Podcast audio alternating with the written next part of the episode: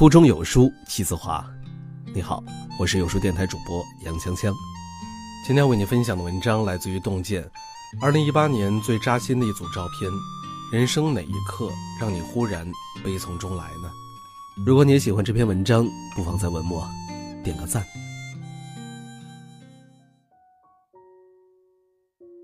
凌晨一点的郑州街头，一位下夜班回来的路人用手机拍了下面一张照片：一个外卖小哥躲在黑暗的角落里失声痛哭。有一个好心的路人就安慰道：“半夜三更的，在这哭什么呀？”多大点事儿啊！一个大老爷们儿，赶紧回去吧。男人久久无语，泣不成声。外卖小哥名叫李云，因为超时过了送餐时间，顾客点了退单。虽然一份外卖不过二十多块钱，但是意味着今天晚上他有五单生意白跑了。在旁人看来，二十块钱不过是一件小事儿，一个大男人何苦要掉眼泪呢？其实每滴眼泪背后都深藏着一个灵魂开不了口的伤痛。去年十月，李云的小儿子被确诊为白血病，妻子在隔离的移植舱形影不离地照顾儿子，而他每天不是奔波在送外卖的路上，就是在赶往医院的途中。有时候他一天能干十六个小时，只为能给儿子多挣一点医疗费。那天妻子打了电话。儿子发了高烧，这样的情况已经出现很多次了，而每一次，都可能让一位父亲失去他最爱的孩子。孩子急需的一种药没有了，李云需要到另外一家药店去购买。等他买好药送过去，再拼了命的跑去送单，可最终还是迟到了十分钟。三毛在《万水千山走遍》中写道：“世上的欢乐幸福。”总结起来只有几种，而千行的眼泪，却有千种不同的疼痛。一分钱难倒英雄汉。贫穷或许是一种难以言说的痛，但是在贫穷面前无能为力的那一刻，才是刻骨铭心的伤。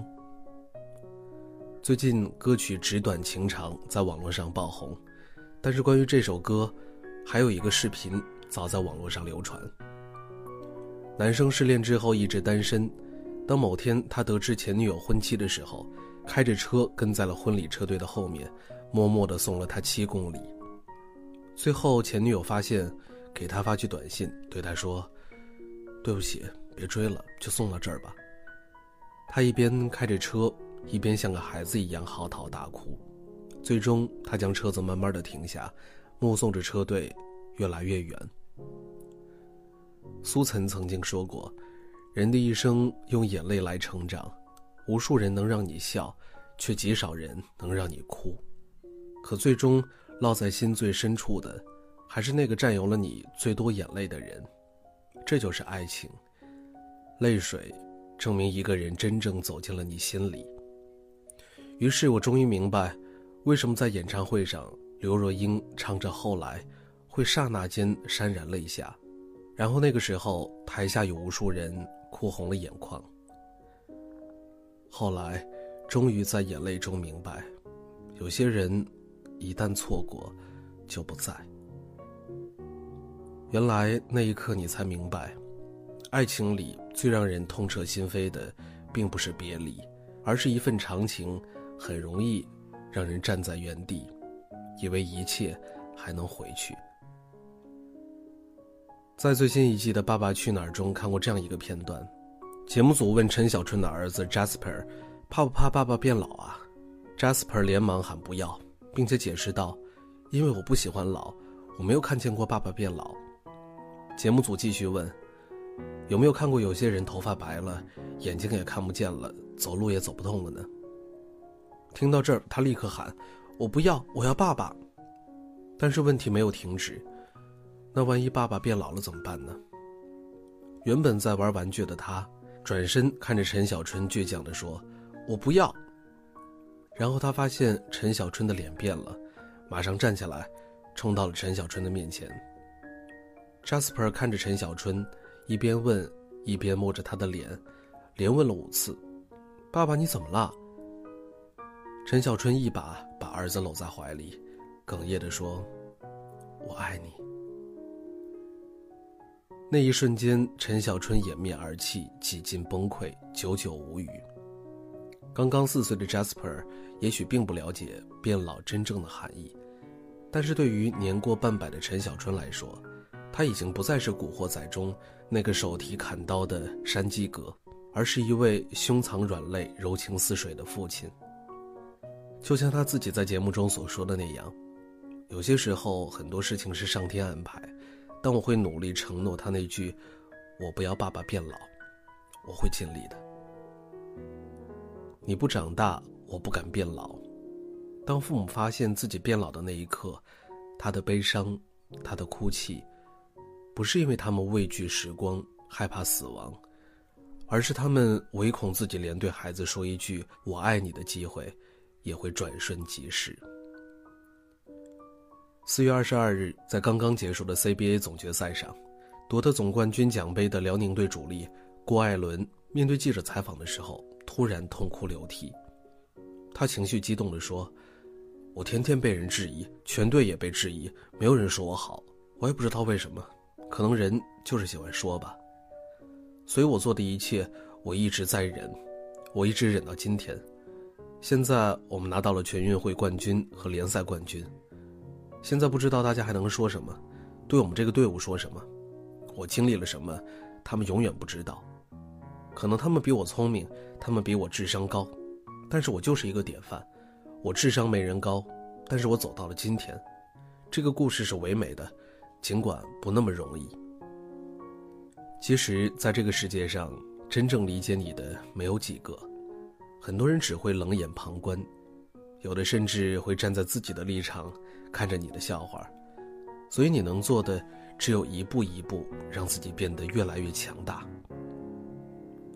饶雪漫曾经在他的小说中描写过一种深海鱼，没有人见过深海鱼的眼泪，就以为它不会悲伤，那是因为它生活在深深的海底，它的眼泪人们看不到而已。如果当你看到一条深海鱼的眼泪，那么一定是它跃出海面的那一刻。有时候，真正的悲伤并不会出现在你艰难跋涉的时刻，而是会在你获得成功的刹那瞬间迸发。有一个网友拍摄过一组照片，大雪纷飞，一位农民工大哥正在雪地里拉生意，他的脸色蜡黄，冻得鼻涕直流，还不时的在咳嗽几声，偶尔哆嗦一下。或许是等候的时间太长，肚子有点饿了，他拿出事先准备好的蛋糕，大口的吃着。但是面包还没有下咽，他却低着头，泪如雨下。站在广场上，人来人往，回乡返程，除了好奇的孩子，没有人会在意这样一个在冰天雪地中哭泣的男人。有人说，你在路上遇到的每一个路人甲，也许。都是别人朝思暮想也见不到的人。他的家在哪儿呢？他又为什么在这个冰冷的世界，孤独的面对风雪呢？《千与千寻》中有一句经典的台词：“透支了眼泪，我们便会没心没肺的笑。”如果有人可以依靠，谁会愿意独立呢？人这一生中，总是要经历一段孤独且难忘的时光，没有人帮忙。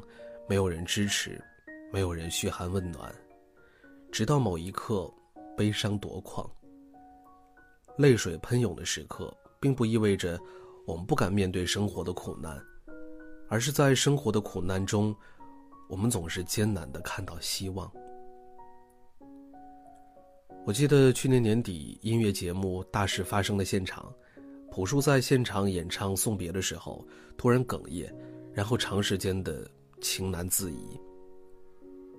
那天在唱送别之前，他说：“有时候觉得生活就像炼狱一样，特别的难熬。”朴树的身上有一种脆弱的特质，他就像一个孩子一样，自始至终都保持着一颗赤子之心。我们从小受到的教育就是“男儿流血不流泪”，早就习惯了掩盖自己的脆弱。但是。在接受鲁豫采访的时候，朴树却直言不讳地说：“我不够强大。”是啊，我们为什么要一直装成一副无坚不摧的模样呢？难道眼睛天生就是要用来隐藏眼泪的吗？宫崎骏在《风之谷》中说道：“坚强不是面对悲伤不流一滴泪，而是擦干眼泪后微笑着面对以后的生活。为长夜痛哭者，不足以与人生。”也许你不懂得每一滴眼泪背后要沉淀多少隐忍和委屈，才会在某一刻爆发。但是，请你相信，每一场哭泣都是坚强的前提。成长教会我们的，不是心变老，而是眼泪在眼里打转，依然保持着奔跑的姿态。好了，那今天的文章就分享到这儿了。在这个碎片化的时代，你有多久没有读一本书了呢？长按扫描文末二维码，在有书公众号菜单免费领取五十二本共读好书，每天有主播读给你听。欢迎大家下载有书共读 App 收听领读，我是主播杨锵锵。此时的我，在美丽的京津走廊廊坊，为你送去问候。记得在文末给我们点个赞。